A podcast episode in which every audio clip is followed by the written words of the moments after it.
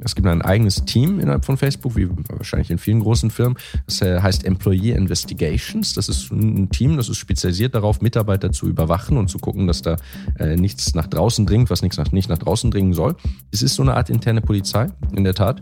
Und ich denke, dass diese interne Überwachung sehr zugenommen hat über die äh, Facebook-Kritik und die Leaks der letzten Jahre.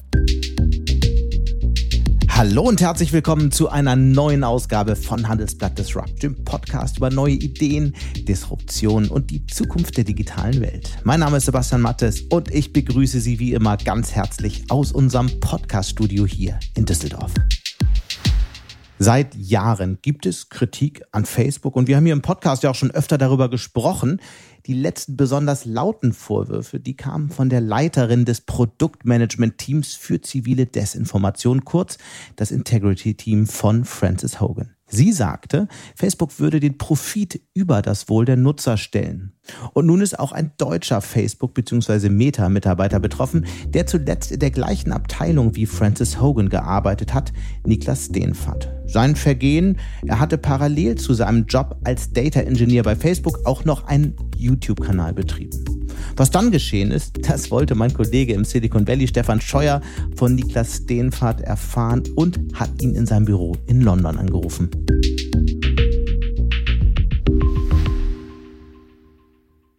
Und damit zu Stefan Scheuer in San Francisco und zu Niklas Steenfahrt in London. Hallo Niklas. Hey Stefan. Niklas, lass uns am besten einfach mal von vorne anfangen. Wie bist du überhaupt zu Facebook gekommen? Uh, lange Geschichte. Ähm, ich habe ursprünglich mal ein Praktikum bei denen gemacht. Ich habe ja unter anderem in England studiert, in Cambridge, und habe dort zum ersten Mal so richtig kennengelernt, dass man überhaupt Sommerpraktika macht. Ist in Deutschland nicht so die Riesens, Riesenkultur und dass die auch noch gut bezahlt sind. Da fiel ich so ein bisschen aus allen Wolken und habe dann als in, ja, während meiner Studienzeit in England immer auch Sommerpraktika gemacht, unter anderem bei Facebook als Data Engineer damals. Ja, das hat mir dann äh, gut gefallen, war eine, eine, tolle, tolle Arbeitsatmosphäre, ein cooles Projekt. Und äh, ich bin dann noch ein Jahr nach Paris gegangen, habe ein bisschen äh, Forschung gemacht, einen Forschungsmaster, äh, hatte überlegt, äh, einen Doktor zu machen, das war quasi so das erste Jahr von einem PhD-Programm, aber äh, wie das dann so ist, äh, kriegt man dann natürlich auch ein gutes Angebot und sie sagen, hey, wenn du jetzt den Vertrag unterschreibst, dann kriegst du auch gleich so einen Sign-on-Bonus überwiesen. Und das hat mich dann doch gereizt. Und dann bin ich nach London gezogen und habe dort drei Jahre gearbeitet. Du hast das jetzt gerade so ein bisschen nebenbei gesagt, du warst auch noch mal in Frankreich. Vielleicht nur um es zu verstehen, nach dem Studium in Hamburg warst du nicht nur in Cambridge, sondern du warst auch an der École Polytechnique, die ja so eine Kaderschmiede für Wissenschaft und Technik ist. Hilf uns nochmal zu verstehen, wie kommst du denn überhaupt an solche Unis? Da ist der also der Trick damals tatsächlich gewesen, die Studienstiftung. Studienstiftung des deutschen Volkes. Ich hatte das große Glück, äh, nach dem Abitur von Anfang an äh, äh, das Stipendium der Studienstiftung zu beziehen. Da, als Schulvorschlag, da gibt es dann auch so ein Auswahlverfahren. Äh, das ist ein ganz, ganz tolles Stipendium bei dem man äh, natürlich monatlich Geld bekommt und äh, die Möglichkeit hat, auf ganz viele tolle Events zu fahren und eben, wenn man ins Ausland geht, äh, da sehr viel Unterstützung zu erhalten. Also auch in Cambridge war ich ursprünglich über eine Kooperation mit der Studienstiftung. Ich bin dann noch länger in Cambridge geblieben und habe da einen ganzen Master gemacht, aber ursprünglich war das über die Studienstiftung. Und äh, als ich dann dort war und sich das zum Ende neigte, hatte ich ein bisschen geguckt, was könnte ich jetzt als nächstes machen. Ich wollte eigentlich die Uni noch nicht verlassen und dann kam eine E-Mail äh, über den Verteiler der Studienstiftung, neue Kooperation mit der École Polytechnique. Da gab es so ein ausgeschriebenes Programm, auf das habe ich mich beworben. Äh, wie gesagt, PhD-Programm, so war es eigentlich gedacht, aber ich habe nur das erste Jahr gemacht. Und äh, ja, die haben dann natürlich auch die Studiengebühren finanziert, haben mich da sehr unterstützt, äh, was den Unterhalt angeht, der jetzt sowohl in England als auch Frankreich äh, relativ teuer ist. Und äh, ja, bin dem auch äh, bin da, dem, der Studienstiftung auf jeden Fall äh, bis heute zu großem Dank verbunden. Ja, spannend. Das heißt, du hattest dann ganz viel Fachwissen aus dem Bereich Informatik, Mathematik mit im Gepäck, hast das Praktikum bei Facebook gemacht, hast dann da angeknüpft. Was war dann deine Aufgabe? Da gibt's ja immer, ich sage immer, es gibt zwei orthogonale Achsen, ja, zwei, zwei Achsen. Einmal, die, welche Rolle man jetzt macht, welche Aufgabe man technisch hat und in welchem Team man sie macht. Ich war Data Engineer zu dem Zeitpunkt. Später war ich nochmal was anderes. Data Engineer, das ist jemand, der, sich damit beschäftigt, große Datenmengen äh, zu äh, speichern, zu verwalten, zu transformieren, auszuwerten. Und äh, äh, als solcher war ich im Bereich Integrity bei Facebook. Das ist äh, der Bereich, der sich äh, mit allem Schlimmen quasi beschäftigt. Unerwünschtem Content, unerwünschtem Verhalten. Das geht von Hassrede über Fake News bis hin zu Kinderpornografie und Terrorismus. Und das hat ein ganz, ist ein Riesenbereich, hatte mit Tausenden von Mitarbeitern, hat ganz viele Unterteams. Äh, ich selbst war vor allem im Bereich, im Bereich Integrity Experiences. Das ist, wenn man jetzt zum Beispiel was auf Instagram meldet, äh, diese Funktion überhaupt, die ganze Nutzeroberfläche darum herum. Oder wenn man jetzt sieht hier, das ist Fake News oder äh, da wird es äh, so ein bisschen äh, verschwommen dargestellt, ein Bild, weil es vielleicht ein ganz ekliges Bild ist, was jetzt nicht jeder gleich sehen soll. Äh, das war so mein Bereich. Das ist ja auch einer der Bereiche, der ähm, sehr wichtig, aber gleichzeitig auch sehr umstritten ist bei Facebook. Wie sah denn da dann deine konkrete Arbeit aus? Also was hast du genau dort machen sollen? Ja, das ist natürlich immer, das geht dann sehr ins Detail. Das ist auch eine Sache, wenn man in so einer Firma ist mit 100.000 Leuten, dann ist man natürlich ein ganz kleines Rädchen im Getriebe. Ich habe als Data Engineer damals und auch später als Software Engineer habe ich vor allem im Datenbereich gearbeitet, vor allem an dann wieder internen Frameworks, internen Plattformen gearbeitet, die uns geholfen haben, systematischer und besser zu verstehen, äh, wie die Nutzer sich verhalten, wie das funktioniert. Ja, wenn jetzt jemand was auf Instagram meldet, ist das Problem dann behoben oder nicht? Äh, können wir die, die Software darum herum irgendwie verbessern? Äh, also vor allem viel Datenanalyse gemacht und viel daran gearbeitet, um die internen Systeme zu verbessern, die äh, da Daten speichern, Daten sammeln. Das ist dann ja wirklich, das geht da sehr ins Detail und äh, das kann man, der, der ganze größere Bereich, ja, wenn man da rauszoomt und sagt jetzt hier, was, was, was für Probleme gibt es auf Facebook, was für Probleme gibt es auf Instagram, da hat man natürlich viel Bezug zu, das wird ganz viel diskutiert, ständig Thema, aber da setzt man sich jetzt nicht hin und ich sage, ich, äh, ich löse jetzt das Hassredeproblem auf Instagram, sondern man ist da letztlich in einem ganz, ganz kleinen technischen Unterbereich tätig. Und dann hast du die Pandemie dazu genutzt, nochmal was ganz Eigenes aufzubauen, einen YouTube-Kanal Wieso eigentlich? Hat dir die Arbeit bei Facebook nicht gereicht? Ich meine, du hast da ja wahrscheinlich auch schon sehr, sehr viel zu tun gehabt. Ich hatte viel zu tun, aber ehrlich gesagt arbeitet man sich da jetzt auch nicht tot. Also, das denkt man manchmal vielleicht, dass man jetzt irgendwie Facebook, Google, dass das so ein super stressiger Job ist. Das ist kein Investmentbanking, das ist keine Strategieberatung. Es gibt äh, keine Arbeitszeiten in dem Sinne, es ist relativ flexibel. Äh, Im Vertrag steht, glaube ich, offiziell sowas wie 35 Stunden pro Woche. Genau wird das nicht kontrolliert, aber die reichen auch, wenn man das gut managt. Es gibt, wenn man jetzt schnell befördert werden will und da sehr ambitioniert ist, dann gibt es auf jeden Fall, also es gibt einen gewissen Leistungsdruck, nicht so einen Stundendruck, aber einen Leistungsdruck. Und da gibt es dann Leute, die sagen, ich, die arbeiten wirklich, bis sie blöd sind. Aber wenn man das ganz gut im Griff hat, muss man da jetzt nicht äh, sich totarbeiten und hat auch Zeit, andere Projekte zu machen. Und jetzt gerade in der Pandemie, da kam natürlich vieles zusammen. Plötzlich äh, fällt der Commute weg. Ja, in London äh, ist man ja mindestens eine Stunde mit Bahnfahren äh, beschäftigt jeden Tag. Plötzlich haben wir alle von zu Hause gearbeitet und einen YouTube-Kanal wollte ich schon lange starten. Und das war wirklich dann, wenn jetzt Corona ist, äh, wenn nicht jetzt, wann dann? Es gibt ja viele, die das mal ausprobieren und auch mal was starten. Du hast es aber geschafft, dann auch ähm, 160.000 oder sogar mittlerweile mehr Follower zu bekommen. Wie hast du das geschafft? Ja, das ist eine Mischung aus äh, Strategie, äh, hoffentlich äh, Content, den die Leute eben einfach gerne gucken und äh, relativ einzigartigen Themen, glaube ich. Also ich war schon relativ strategisch. Ich habe jetzt nicht einfach gesagt, ich lade irgendwas hoch, sondern ich habe Bücher gelesen über YouTube, ich habe ganz viele Videos geguckt. Es gibt ja ganze YouTube-Kanäle, die sich damit beschäftigen, wie macht man YouTube. Da hatte ich mir also schon sehr viel angeguckt, äh, was, wie lang sollen die Videos sein, was für Titel, was für Thumbnails und so weiter.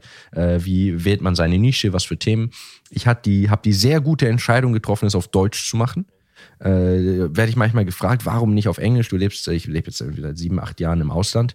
Ähm, aber äh, ich hatte halt im deutschsprachigen Raum den Vorteil, dass ich äh, äh, der Einzige bin, so ziemlich, der über die Themen spricht, über die ich spreche.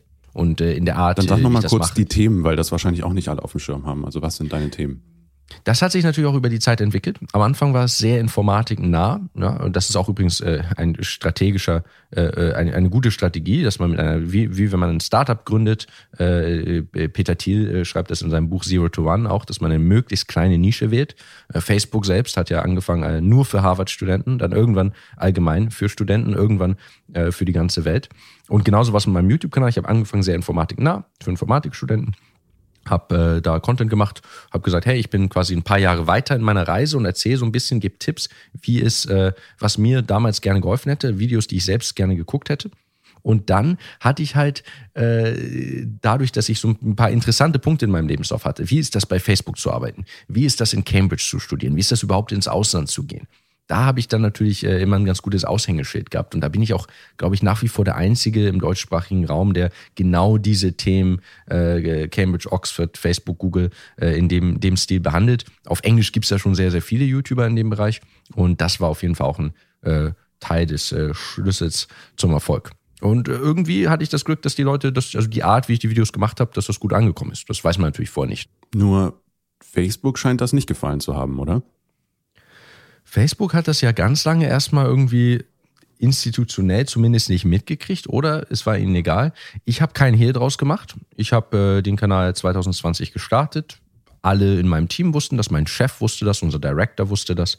Ähm, also das war äh, kein Geheimnis. Ich war immer so der YouTuber im Team nach einer Weile. Ich habe äh, gab ein paar Kollegen, die das geguckt haben auch, ähm, äh, die, die, die Videos und äh, später die Podcasts gehört haben. Ich hatte immer Equipment im Hintergrund, aber in der Tat, äh, wie du weißt, kam dann plötzlich anderthalb Jahre später, der Kanal war schon einigermaßen groß, äh, kam da eine Riesenwelle auf mich zu und äh, es ging los mit einer äh, internen Investigation es gibt ein eigenes Team innerhalb von Facebook, wie wahrscheinlich in vielen großen Firmen. Das äh, heißt Employee Investigations. Das ist ein Team, das ist spezialisiert darauf, Mitarbeiter zu überwachen und zu gucken, dass da äh, nichts nach draußen dringt, was nichts nach, nicht nach draußen dringen soll.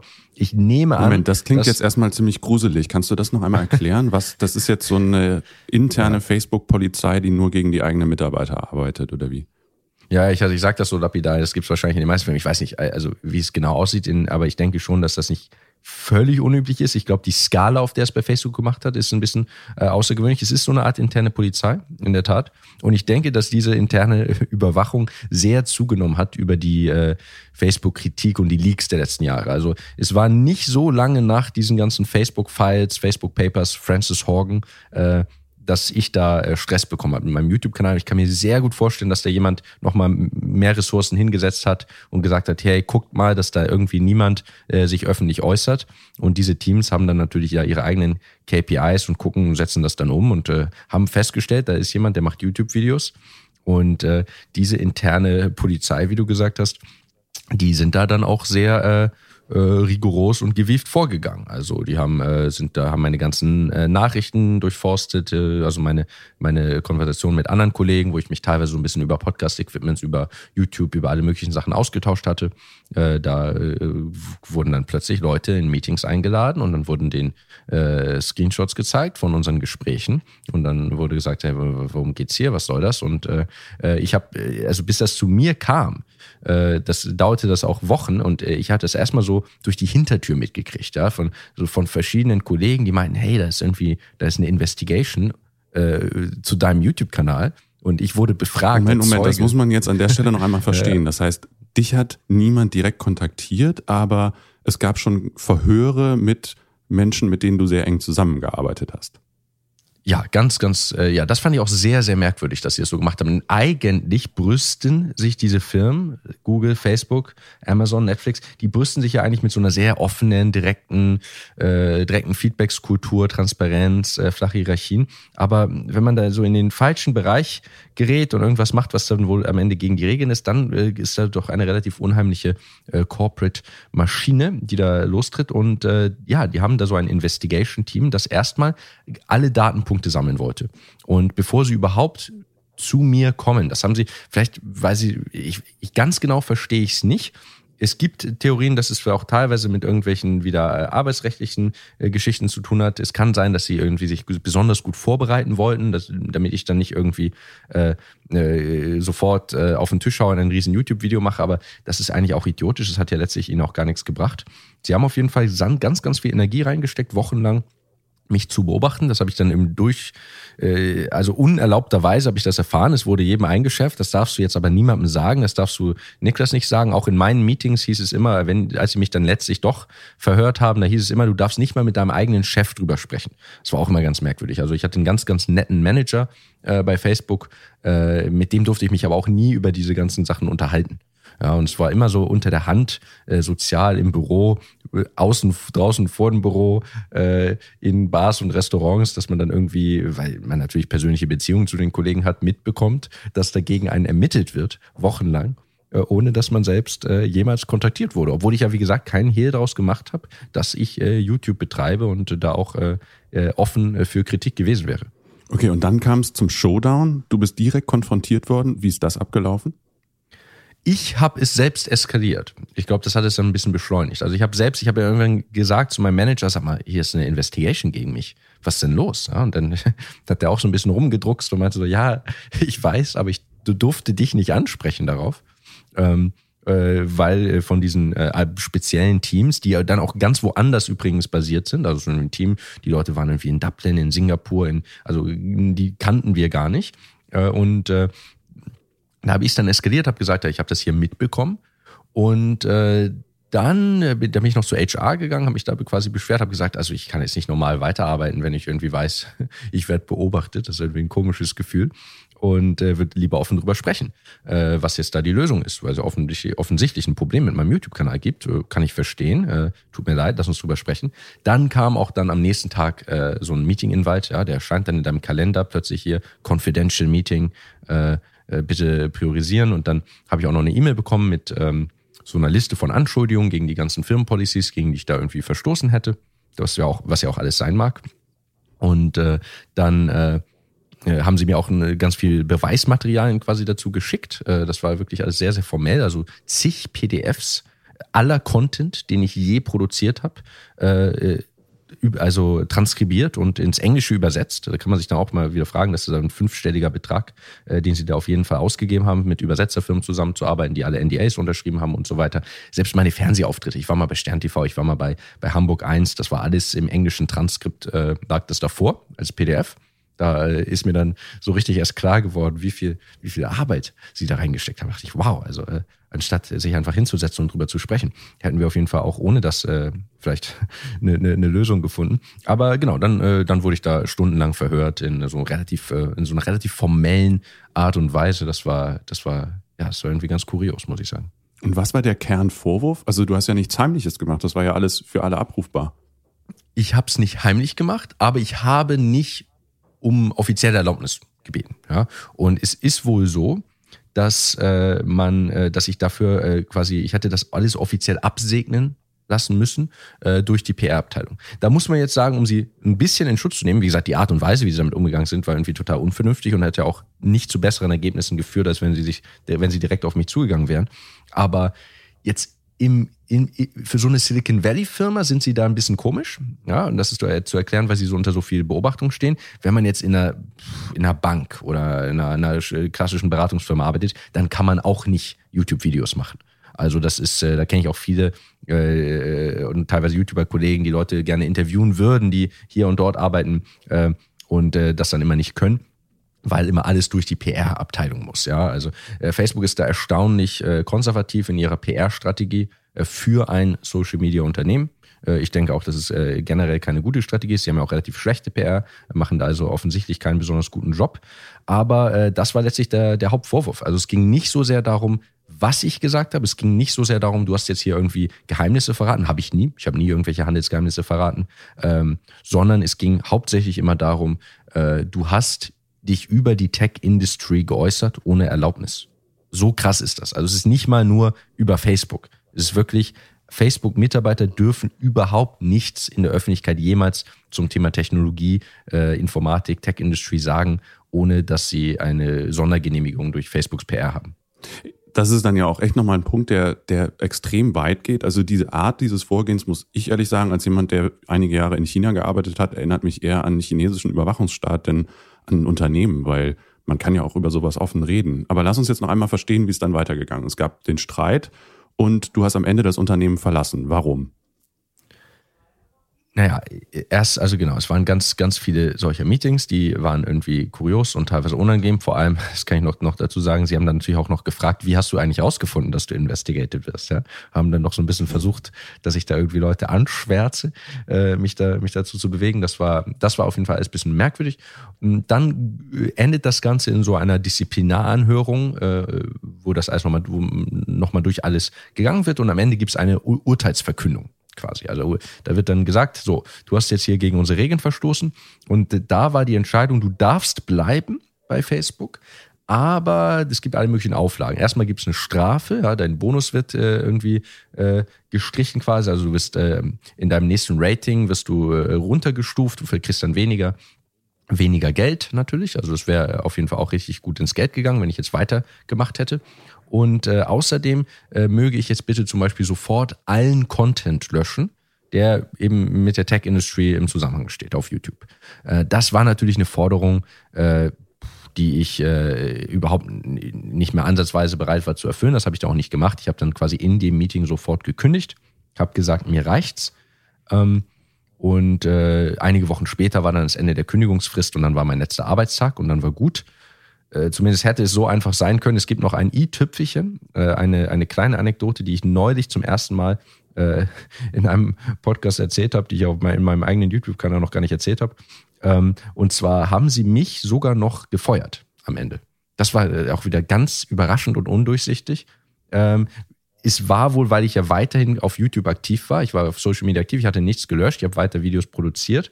Äh, und dann kam aber drei Wochen nichts nachdem es war klar, ich kündige und dann ist mein letzter Arbeitstag und dann kam ganz kurz vorher, also Freitag, letzter Arbeitstag, am Donnerstag kam dann nochmal so eine Einladung zu einer Disziplinarkonferenz. Äh, das hatte ich dann abgelehnt, habe mich krank gemeldet und äh, sie haben dann aber letztlich sich entschieden, zwei Stunden vor Ende, also 17 Uhr freitags wäre mein letzter Arbeitstag gewesen, um 15 Uhr oder so kam eine E-Mail, äh, dass sie jetzt äh, äh nochmal eine Disziplinaranhörung in meiner Abwesenheit, weil ich ja krank sei, äh, durchgeführt hätten und dann haben sie mich äh, fristlos gekündigt zwei Stunden vor Schluss. Welchen Sinn das genau jetzt hatte, kann mir bis heute niemand erklären. Ob das ein Exempel ist oder ob sie sich da auf irgendwas äh, für die Zukunft vorbereiten oder ob es aus Prinzip war, das kann ich, kann ich wirklich nicht erklären.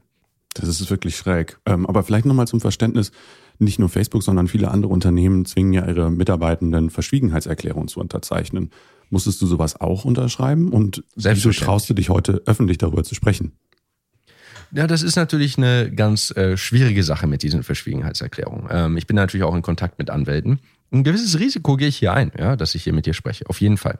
Äh, Facebook hat äh, unendliche Ressourcen, äh, was ihre, ihre Rechtsteams angeht. Ob es die gute, eine gute Strategie für sie ist. Ja, ich bin ja jetzt schon, ist ja jetzt schon interessant genug, dass ich hier bei euch im Handelsblatt Podcast bin, dass meine Videos äh, zum Thema Facebook hunderte von Tausenden von Aufrufen kriegen.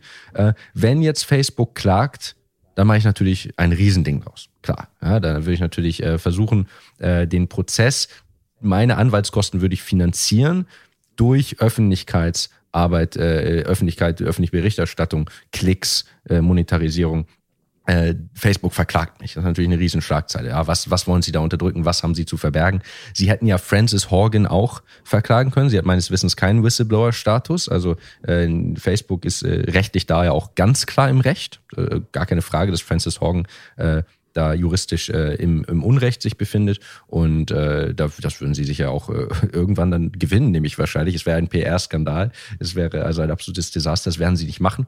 Ich denke, dass sie es selbst in meinem Fall, ich bin natürlich jetzt, habe hab da weniger Aufmerksamkeit als eine Francis Horgan, sehe mich auch nicht als Whistleblower übrigens.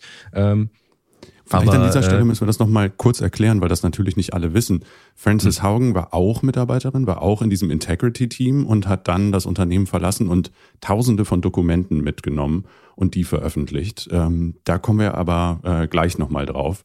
Ähm, ja. Vielleicht nochmal, du hast dich jetzt dazu entschlossen, das trotzdem zu machen, dieses Risiko einzugehen. Du kannst heute natürlich freier über Facebook, beziehungsweise Meta heißt das Unternehmen ja mittlerweile, ähm, sprechen und auch über Mark Zuckerberg. Wie siehst du denn das Unternehmen heute mit dem Blick von außen? Genau, das ist ein guter Punkt, was du auch sagst. Also der, der Hauptgrund, äh, dass ich jetzt drüber spreche und vorher ja gar nicht so viel letztlich über Facebook und äh, Facebook-Kritik und so gesprochen habe, ist, dass ich jetzt diese Unbefangenheit habe. Also gar nicht auch von der juristischen Seite her. Also juristisch sind diese NDAs alle sehr schwammig formuliert und das wird sich letztlich nur vor Gericht klären, was da schützenswert ist und äh, schützens, schützbar ist und was nicht. Aber äh, ich kann jetzt natürlich sagen, ich bin unbefangen, ich verdiene kein Geld, äh, äh, ich beziehe kein Geld von Facebook und äh, ja, meine Meinung lässt sich jetzt nicht in einem Satz zusammen, zusammenfassen. Ich, ironischerweise, bin ich generell, habe ich den Eindruck, positiver eingestellt äh, als äh, so äh, als Facebooks PR und äh, öffentliche Wahrnehmung allgemein ist. Also ich denke, dass zum Beispiel, ich bin zum Beispiel damals relativ, ich war relativ enttäuscht äh, von den äh, Facebook Papers von Frances Horgan. Äh, ihre Wahrnehmung ist ganz anders. Also sie hat ja irgendwie einen riesen Fass aufgemacht, dass Facebook nichts unternimmt gegen alle möglichen Probleme, gegen Hassrede, gegen Teenage Suicides, gegen, ähm, dass sie da nur immer, es immer nur um Profit gehe. Und äh, genau, also um das einmal zusammenzufassen, ja. der Kernvorwurf von ihr war, was sich aus den Unterlagen, die sie mitgenommen hat, ihrer Meinung nach ergibt, dass Facebook wieder und wieder Profit über das seelische und körperliche Wohl der Nutzerinnen und Nutzer der Plattform stellt. Also genau weiß, dass Menschen darunter leiden, wie Instagram aufgebaut ist, dass äh, negative Inhalte nach oben gespült werden, weil sie mehr Geld bringen. Stimmt das ja. denn? Du bist ja auch in dem Integrity-Team gewesen. Ja, bin ich extrem skeptisch. Das ist überhaupt nicht mein Eindruck gewesen. Und äh, wie gesagt, ich verteidige jemand als äh, Facebook, äh, ich verteidige sie als jemand, der sauer auf die Firma ist.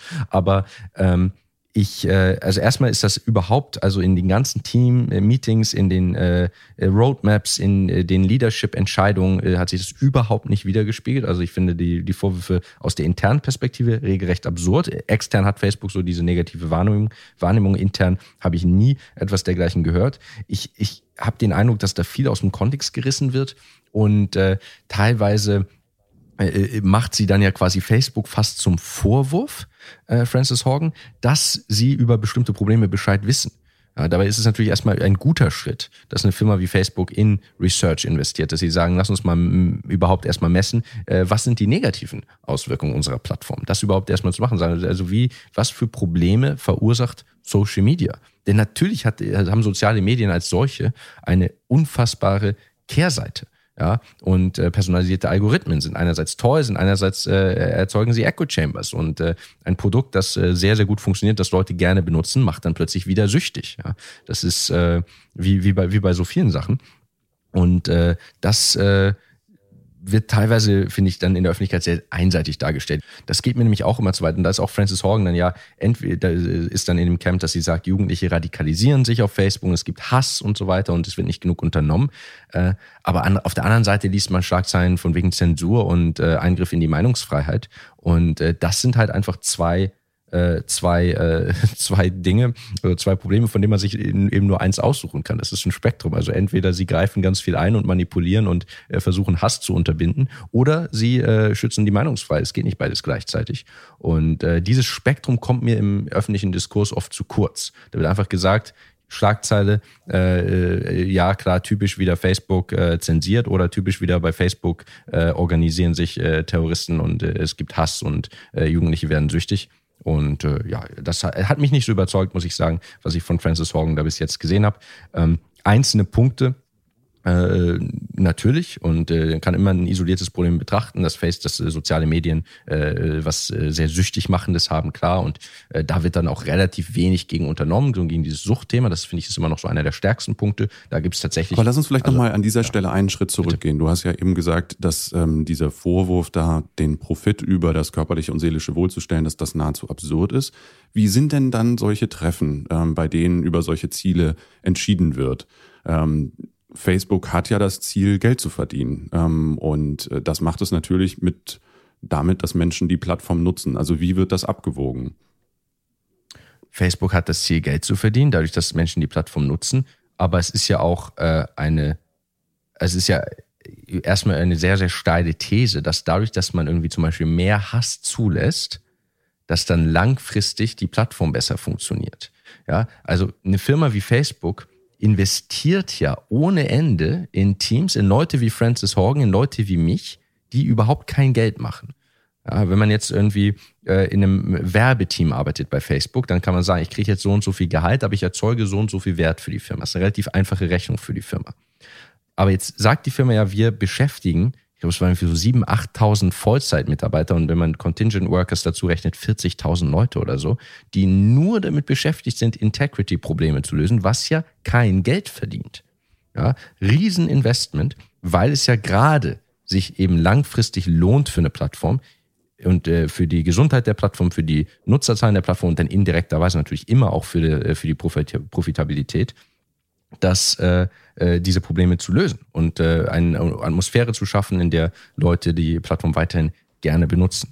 Also äh, das scheint, das scheint mir einfach viel zu kurzfristig gedacht und so kurzfristig, kurzfristig denken die da auch nicht. Und ich habe, äh, es wird ja sehr, sehr öffentlich innerhalb der Firma immer besprochen, wie jetzt priorisiert wird. Warum wird jenes Projekt durchgeführt und nicht jenes? Was sind die Metriken, um die es uns geht? Und da äh, wurde Kannst du das denn vielleicht nochmal konkreter erklären? Was sind denn die Metriken? Weil eine, äh, beispielsweise einer der Hintergründe, warum viel dann ja auch äh, in, darin investiert wird, zu schauen, welche Inhalte lässt man zu und welche nicht, waren ja auch die Entscheidungen vieler prominenter Werbekunden, öffentlich zu sagen, da gibt es so viel furchtbaren Inhalt auf Facebook, wir schalten keine Werbung mehr. Also es gab durchaus einen ökonomischen Anreiz zu sagen, man braucht viele Leute im Integrity-Team. Also wie, welche Metriken sind das, die da angewendet werden?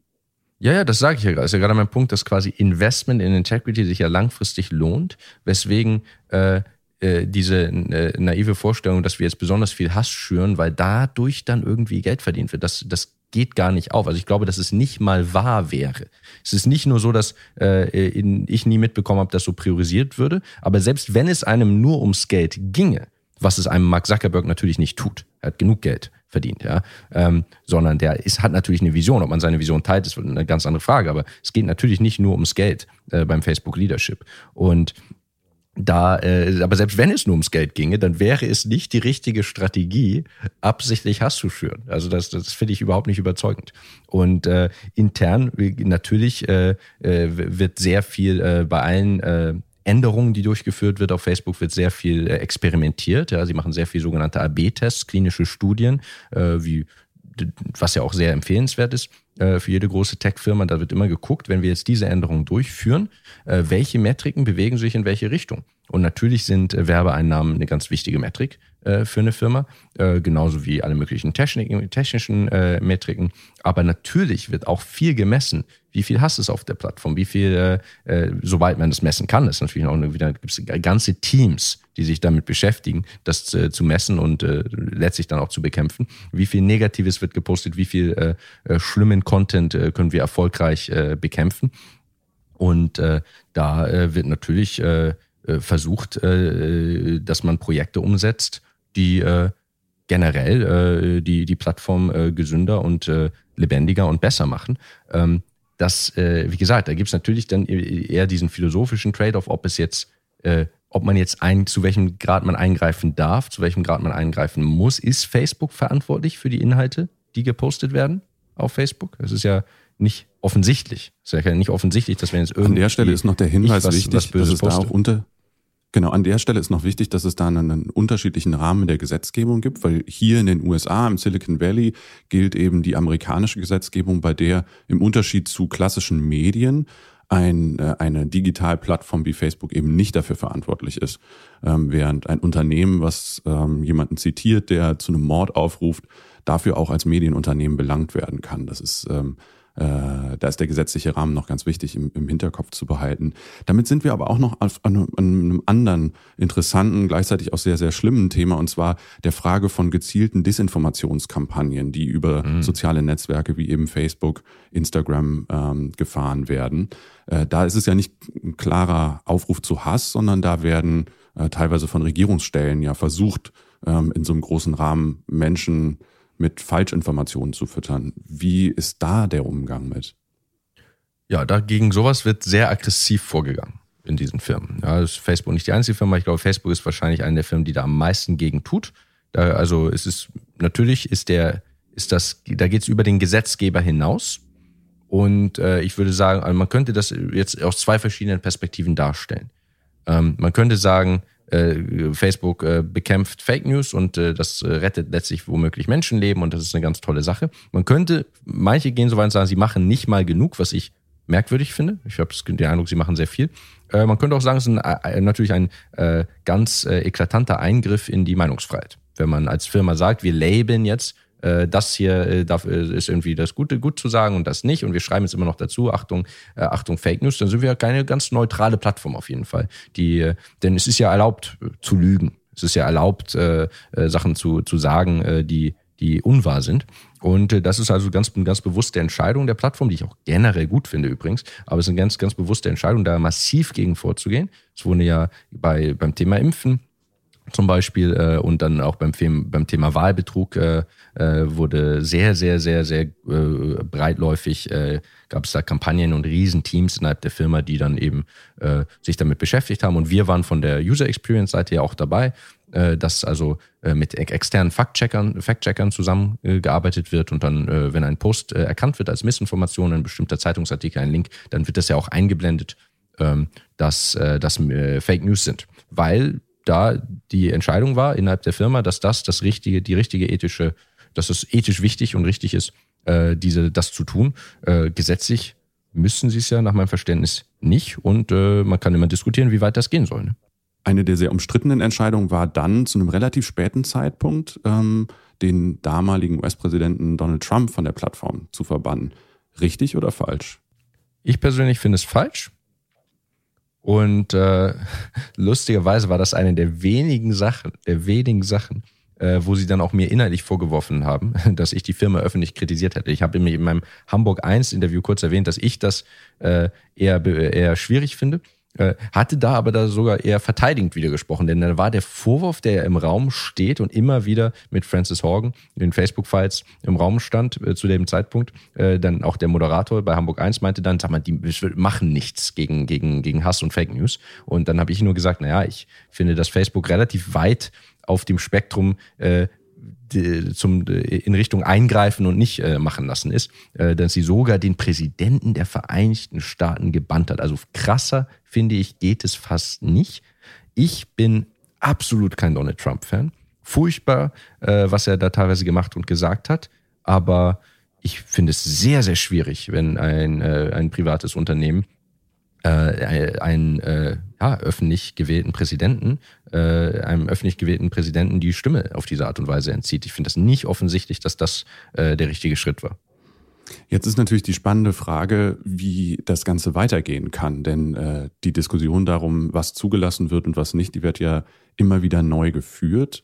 Ähm, bei Donald Trump war natürlich das Besondere, dass er ja über sehr lange Zeit faktische Lügen verbreitet hat, Falschinformationen verbreitet hat und er ist erst von der Plattform genommen worden, als klar war, er verliert das Präsidentschaftsamt. Ähm, er wird nicht mehr an der Macht bleiben. Also ganz, ganz, ganz am Ende der, seiner Präsidentschaftszeit. Das war ja einer der Kernvorwürfe. Kannst du das nachvollziehen, dass, dass das dann eben einen sehr bitteren Beigeschmack hat, ähm, einen Präsidenten erst zu sperren, wenn schon klar ist, dass er bald viel weniger einflussreich ist? Also in den Entscheidungen und Diskussionen, warum Donald Trump und wann er jetzt gebannt wurde, stecke ich intern natürlich nicht drin. Ähm, was so die internen Livestreams erstmal anging und die interne Stimmung, hatte ich den Eindruck, dass zum Beispiel Mark ihn wahrscheinlich nicht gebannt hätte. So, das äh, klang so ein bisschen immer mit, also in den internen QAs. Ich glaube, er äh, hätte diese Entscheidung nicht getroffen. Das ist einfach meine persönliche Einschätzung. Es gab einen regelrechten Lynchmob innerhalb der Firma, äh, die natürlich sehr, sehr, sehr demokratisch ist. Ähm, wie Ein demokratischer Lynchmob? Das musst du mir erklären. Na, demokratisch im Sinne von nicht republikanisch, ja, nicht in unserem, nicht im allgemeinen Wortsinne, sondern äh, in, ah, okay. in politischen Spektrum der Partei. USA. Ja, genau. Im politischen Spektrum ja. der USA hat natürlich Donald Trump fast keine Wähler in einer Firma wie Facebook. Und äh, das ist, ist, ist nicht, nicht äh, gesellschaftlich repräsentativ, äh, die Aufstellung einer Tech-Firma natürlich. Und äh, da gab es ganz, ganz, ganz, ganz, ganz viel Unmut, als Twitter Donald Trump gebannt hat und wir nicht. Wir haben ja länger gezögert. Und äh, da gab es also wirklich einen regelrechten Shitstorm. Man muss sich dazu auch noch klar machen, die interne Kommunikation bei Facebook erfolgt über Facebook. Beziehungsweise über einen Facebook-Klon, Workplace. Sieht genauso aus im Prinzip. Es gibt Gruppen, es gibt Nachrichten, es gibt virale Beiträge, es gibt Reaktionen, Kommentare. Und da gab es also ganz viel virale Beiträge und äh, eh, ganz lange Diskussionen und Aufruhr. Äh, Leute, die, äh, dass wir Donald Trump äh, äh, bannen müssen. Es, wo, es gab einen richtigen Flashmob. Es haben in diesem internen Facebook, in dem Workplace, ganz, ganz, ganz viele Kollegen ihr Profilbild in Schwarz geändert äh, um zu dem, mit, teilweise mit einer weißen Faust, glaube ich, um zu signalisieren, dass sie äh, nicht mehr ein, nicht einverstanden sind äh, und heftigst protestieren gegen die Entscheidung der Firmenführung damals, Donald Trump äh, so nicht zu bannen. Und äh, ich glaube also, dass quasi die, die das Leadership äh, letztlich beigegeben hat und weil so viele Mitarbeiter sehr, sehr stark äh, dafür protestiert haben. Ob es wirklich die Mehrheit hat, weiß ich nicht. Oder ob es eine laute Minderheit war, das ist manchmal schwer zu sagen. Aber es gab auf jeden Fall ganz, ganz, ganz viel äh, äh, ja, Sturm äh, intern.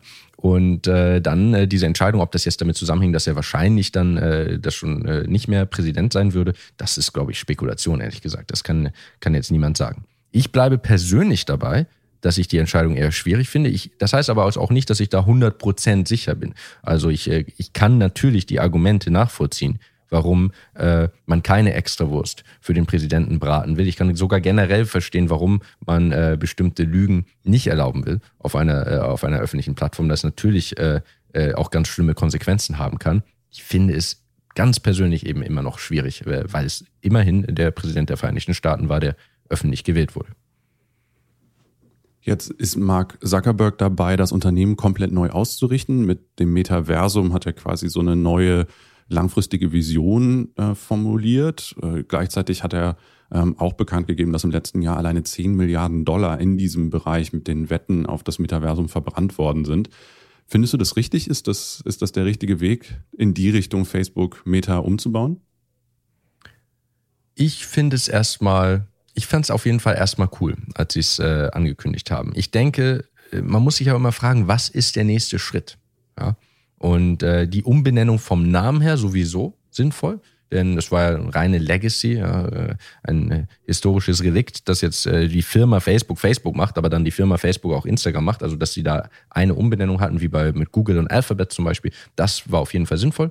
Ähm, Na, vielleicht ist auch der Name Facebook ein bisschen verbrannt gewesen. Ne? Also selbst hier im, im Silicon Valley ist das Standing von, von Meta, von Facebook nicht, nicht besonders gut. Meta, Meta ist jetzt nochmal ein Neuanfang, oder?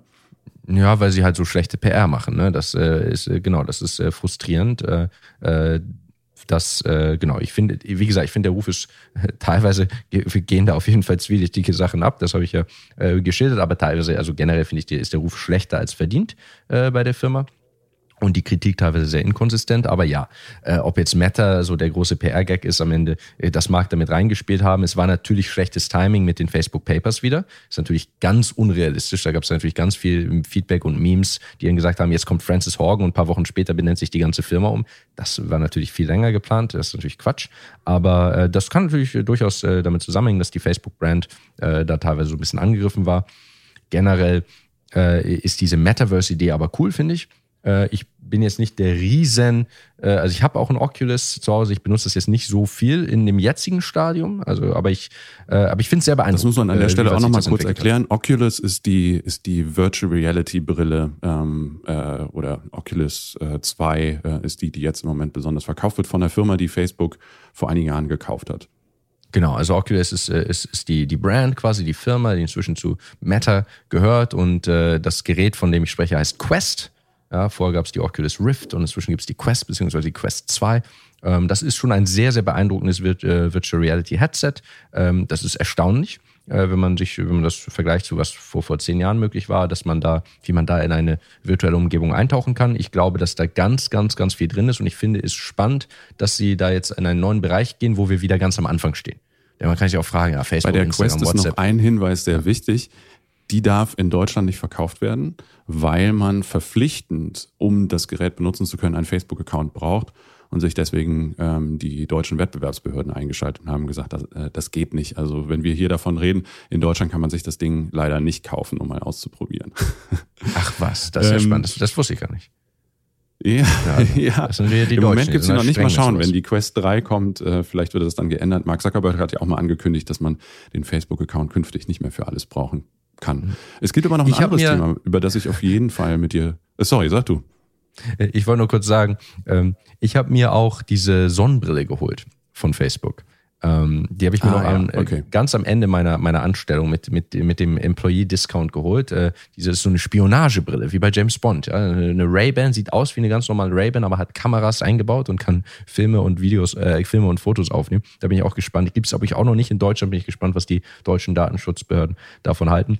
Aber das ist auch äh, letztlich Teil des Metaverses. Ja, es ist nicht nur Virtual Reality, sondern solche Sachen, wo das auch so ein bisschen alles äh, verfließt und man hat seine Erinnerungen äh, aus der Ich-Perspektive später wieder abrufbar. Aber du wolltest äh, zu einem anderen Thema äh, fortschreiten. Genau, wir, wir haben ja jetzt einiges auch über soziale Netzwerke und die Frage, wie sie vernünftig geschaltet werden, gesprochen. Und die große Entwicklung der letzten Wochen ist natürlich, dass ähm, Tesla-Chef Elon Musk dabei ist, Twitter zu kaufen für 44 Milliarden Dollar. Und einige waren, oh, das ist ein Wespennest, in das er da reingreift. Es ist super schwer, so wie halt eine Plattform wie Facebook zu managen, auch eine Plattform wie Twitter zu managen. Und einige sagen, der wird irgendwann so umstritten sein wie Mark Zuckerberg. Ähm, wie siehst du das? Ähm, äh, meinst du, dass Elon Musk da das Ruder umreißen kann oder dass er wohl möglich ähm, äh, zur Erkenntnis kommt, dass es einfacher ist, Raketen ins Weltraum zu schießen, anstatt ein soziales Netzwerk zu bauen? Ich glaube, dass erstmal die Umstrittenheit der Person äh, leider gar nicht nur äh, mit dem, was sie wirklich tun, zu, äh, zu tun hat. Ma- Mark Zuckerberg, der, der hat halt schon einfach so einen creepy Vibe. Der ist äh, extrem nerdy. Elon ist auch nerdy, aber auf so eine lustige, äh, gewitzte Weise. Und Mark ist nicht so der gute Charakter, um auf einer Bühne zu stehen. Und äh, der, der hat wirklich Schwierigkeiten mit diesem Personal Branding. Ich glaube, das ist das Hauptproblem. Nicht so sehr, was er tut. Nur äh, wage ich einfach mal als steile These in den Raum zu stellen. Ich kann mir nicht vorstellen, dass Elon ähm, äh, der so einen richtiger Kult, richtigen Kult um sich aufgebaut hat, dass der äh, in einer ähnlichen Weise unbeliebt würde, äh, nur weil es irgendwie bei Twitter brennt. Kann ich mir nicht vorstellen. Ist natürlich auch so eine ganz andere Skala im Moment jedenfalls als, äh, als die, die Meta-Produkte. Äh, generell äh, wird es eine sehr spannende, sehr spannendes zu beobachten. Ich als eher, wie man vielleicht mitbekommen hat, eher liberal denkender, finde es natürlich erstmal spannend, dass da jemand kommt und sagt, Meinungsfreiheit über alles. Ja, alles darf quasi gepostet werden. Zumindest ich will nicht über die öffentlichen Gesetze äh, die äh, hinausgehen. Ja, das ist ja sein, sein Statement gewesen. Äh, das finde ich spannend. Es wird natürlich dazu kommen, äh, es wird dazu führen, dass mehr Hass gibt, mehr Fake News, äh, mehr äh, schlimme Sachen verbreitet werden auf der Plattform. Das ist eine ganz direkte Konsequenz daraus, die Meinungsfreiheit zu schützen. Äh, das ist ein Trade-off. Man kann nicht beides haben bin ich überzeugt. Und äh, da bin ich gespannt, äh, wie das sich jetzt langfristig entwickeln wird. Äh, die einzigen Bedenken, die ich so ein bisschen hätte, ist, dass ich äh, jetzt Twitter nicht das spannendste Projekt für einen Elon Musk finde. Ich finde das eigentlich ganz cool, dass eine dieser großen äh, Tech-Persönlichkeiten sich noch mit so ganz klassischen Menschlichkeit, Men Menschheitsträumen beschäftigt, nämlich äh, den Mars zu besiedeln. Das ist ja viel aufregender als gutes Social Media zu haben. Und äh, äh, auch elektrische Autos natürlich. Äh, also da mein, mein, mein größtes Bedenken fast ist, dass äh, vielleicht äh, Elon Musk, der manchmal so ein bisschen sprunghaft wirkt, äh, sich da plötzlich so auf Twitter stürzt und am Ende äh, wir erst später zum Mars kommen äh, als Folge dessen. Das wäre natürlich was, wenn wir später oder nicht auf den Mars kommen, weil äh, Musk sich mit irgendwelchen Regeln bei, bei Twitter so sehr aufrebt. Es ist halt nur Aufreibt, Twitter. ähm. Also äh, klar, Social Media ist super wichtig, äh, aber äh, und hat einen riesen gesellschaftlichen Impact, aber letztlich ist es eben auch dann nur, äh, nur eine Website und eine App. Und äh, den Mars zu besehen, das ist schon nochmal eine ganz, ganz andere Skala von äh, alten Menschheitsträumen und Science Fiction. Das äh, fände ich auf jeden Fall cooler, wenn er da gute Arbeit macht, als wenn er jetzt irgendwie auf Twitter gute Arbeit macht. Selbst wenn man findet, dass er da gute Arbeit macht. Was meinst du denn, warum er Twitter überhaupt haben will? Also ich meine, mit SpaceX, mit Tesla ist er ja an ganz vielen, wie du gesagt hast, an Menschheitsträumen dran. Warum dann eine Plattform wie Twitter? Weil er es kann. Weil er gerne Twitter nutzt, weil ihm das nicht gefallen hat, weil er ein äh, Free Speech Absolutist ist, wie er selbst von sich sagt. Und äh, äh, ist halt so ein bisschen so ein Spielkind. Ich halt, also mein Eindruck von Elon Musk ist ein sehr authentischer. Ich glaube, da ist jetzt kein Riesenkalkül hinter und bestimmt schlagen alle möglichen Berater ständig die Hände über dem Kopf zusammen. Ich glaube, er macht, was er will. Und äh, äh, irgendwie finde ich es aber auch ganz cool, dass also der reichste Mensch, äh, Mensch der Welt so ein äh, nerdiges äh, Spielkind ist und die ganze Zeit Memes postet und irgendwie Joints bei Joe Rogan raucht. Äh, das hat auch eigentlich was sehr Erfrischendes. Und ich glaube, das war so eine Impulsentscheidung, dass er einfach mal Twitter kauft. Und meinst du, dass er den Account von Donald Trump wieder freischalten wird? Davon würde ich ausgehen. Alles klar, das müssen wir dann auf jeden Fall weiter beobachten. Und zum Abschluss, du bist heute weiter YouTuber und du bist bei der Firma Master School. Erst einmal, was genau ist denn Master School? Master School ist ein Startup aus Tel Aviv. Ähm, und wir machen äh, Online-Bootcamps, in denen Leute sich weiterbilden äh, äh, zu einer neuen Tech-Karriere. Also sagen wir, ich habe jemanden, äh, auch ein reales Beispiel aus meiner eigenen Schule, der ist Koch und der wird jetzt Data Analyst und äh, investiert da sieben Monate lang 25 Stunden die Woche in Teilzeit, sich äh, weiter, auszubilden, weiter fortzubilden, äh, mit der Garantie, dass er am Ende nur Studiengebühren zahlt für das ganze Programm, für die Betreuung, für den Content, äh, wenn er den Job dann am Ende auch kriegt. Das heißt, es ist so ein bisschen der Versuch, ein äh, profitables Startup, das auch gerade sehr, sehr viel Investment bezogen hat, äh, zu machen, das aber auch diesen sozialen Impact hat. Und ich denke, das ist eine ganz, ganz äh, coole und immer wichtigere Sache, dass sich Leute weiterbilden, dass Leute neue Berufe lernen, weil natürlich ganz viele Berufsfelder über die nächsten Jahrzehnte wegfallen werden. Deswegen bin ich da sehr optimistisch, äh, an einem guten Ort zu sein. Und es war auch persönlich einfach gutes Timing, dass mir da ein cooles Startup ein Angebot gemacht hat, genau zu dem Zeitpunkt, als es bei Facebook so ein bisschen geknistert hat. Und das klappt, also dass ich aus, äh, als Koch innerhalb von sieben Monaten dann Data Analyst werden kann? Wenn du cleverer, motivierter Koch bist, dann klappt das, ja. Äh, das ist manchmal so ein bisschen die, äh, die Illusion, äh, wie kann es sein, dass jemand in sieben Monaten lernt, wofür andere drei Jahre studieren. Dazu muss man sagen, ich wusste nach meinem Studium natürlich Sachen über Informatik und Mathematik, aber wenig über Data Engineering. Ich habe alles, was ich über Data Engineering zum Beispiel weiß, bei Facebook im Job gelernt. Und natürlich, wenn es einem, also ist, ist auch ganz toll, sich breit zu breit auszubilden. Und ich finde es jedem, jedem jungen Menschen würde ich immer empfehlen, gerne die Uni. Aber äh, äh, es ist schon so, dass man natürlich in sieben Monaten spezialisierten Trainings äh, genauso gut sich auf den Berufseinstieg vorbereiten kann wie in jahrelangen allgemeinen Studiums. Also jemand, der sieben Jahre lang, äh, der sieben Monate lang nur Data Analytics lernt, der kann hinterher mehr Data Analytics als ein Informatikabsolvent. Das würde ich schon sagen. Alles klar. Und das von jemandem, der in Cambridge ähm, und an der École Polytechnique studiert hat. Das ist natürlich Was ich auch, auch immer wieder genauso machen würde. Also ich finde, mein, meine persönliche Vision vom Master School ist absolut keine Konkurrenz zum, äh, zum Bildungssystem, zum Unisystem. Es ist äh, dieser neue Weiterbildungsmarkt, der, glaube ich, äh, unwahrscheinlich wachsen wird. Wir haben teilweise Studenten, die es noch komplementär belegen, die sagen, ich möchte noch ein bisschen mehr Praxis haben und ich finde das cool, dass ich irgendwie einen Job vermittelt kriege. Aber äh, allen jungen äh, zu, Zuhörern würde ich nie sagen, äh, schmeiß das Studium, mach einfach, eine, mach einfach ein Bootcamp bei Master School, sondern äh, studiert möglichst lange und ausführlich. Und YouTube darfst du ja jetzt weitermachen. Wie siehst du dich denn in fünf Jahren? Ähm, machst du das dann auch beides weiter? Bist du dann noch YouTuber und bist du dann weiter bei der Master School? Ich bin hoffentlich noch YouTuber. Das ist, glaube ich, schon meine Passion. Äh, vielleicht habe ich auch noch meine eigene Master School dass ich in fünf Jahren außerdem noch angestellt bin bei Master School. Ich habe ja so eine Doppelrolle. Ich mache ein eigenes Bootcamp auf dieser Plattform Master School, aber ich bin ja auch selbst dort im Moment als Angestellter äh, in, der, in der Führung dieser Firma und dieses Startups. Und das könnte ich, da würde ich eher denken, dass ich in eine reine Selbstständigkeit gehen will und vielleicht mal mein eigenes Startup gründe, äh, das jetzt noch nicht äh, irgendwie in Vorbereitung ist, also da kann ich noch nicht aus dem Nähkästchen plaudern, aber generell äh, reizt mich das da auf jeden Fall mehr eigene Projekte zu machen. Spannend. Wenn das dann konkreter wird mit deiner eigenen Firma, dann müssen wir unbedingt nochmal reden.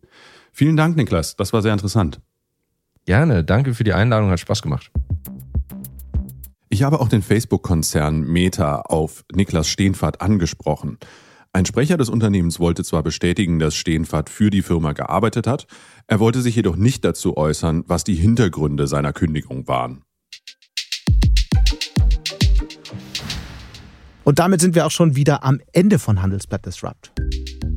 Wie immer freue ich mich über Kommentare in der Handelsblatt Disrupt LinkedIn-Gruppe oder senden Sie mir gerne eine Mail.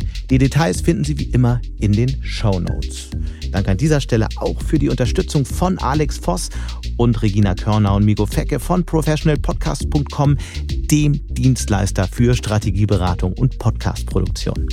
Wenn Sie mögen und grundsätzlich Interesse daran haben, immer auf dem Laufenden zu sein, jederzeit alle Artikel des Handelsblatts zu lesen, Zugriff auf alle Recherchen und Artikel im Archiv zu haben und natürlich auch alle Podcasts zu hören, dann habe ich ein Handelsblatt Disrupt Vorteilsangebot für Sie reserviert. Schauen Sie doch einfach mal nach unter handelsblatt.com slash Mehrwirtschaft. Die Details finden Sie auch hierzu in den Show Notes. Wir hören uns dann nächste Woche Freitag wieder. Bis dahin wünsche ich Ihnen wie immer interessante digitale, aber auch analoge Zeiten. Ihr Sebastian Mattes.